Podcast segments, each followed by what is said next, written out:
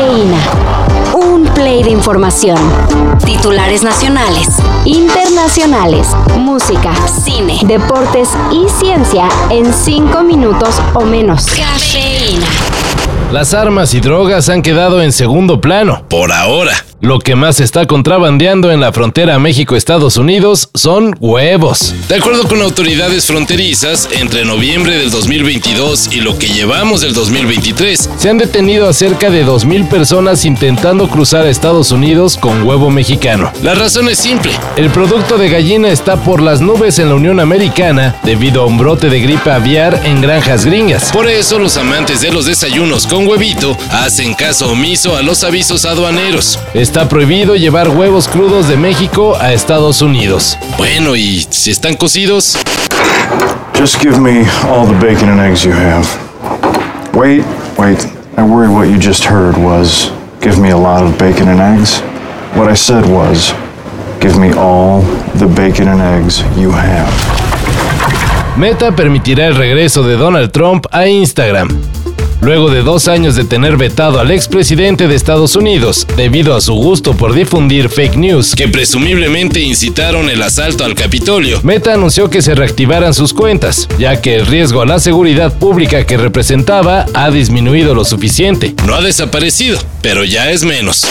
Uh, Larry, you were there. Uh, what was my attitude yesterday at the meeting? Uh, Mercy's right. Uh, Kellyanne's right. You were very calm. Just out of curiosity, you were there. What was my tone yesterday at the meeting? Uh, very calm. I've seen both, and this was definitely not. Hasta el momento Trump no ha dicho nada, y quizá no lo haga. Cuando Elon Musk le desbloqueó su cuenta de Twitter, el expresidente rechazó el regalo, asegurando que está muy contento en Truth Social, su propia red social. I'm an extremely stable genius. Okay. Por fin habló el Tata Martino con la prensa, pero de Paraguay.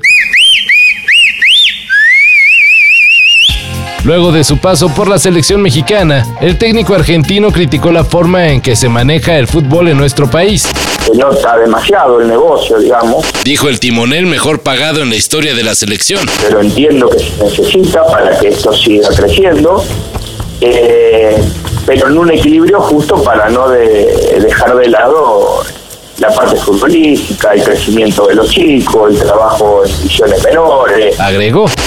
La declaración del Tata se hace a días de que se dé a conocer el plan para que México enfrente la realización de un mundial en casa, quizá con muchos de los llamados partidos moleros, así que no nos hagamos muchas ilusiones.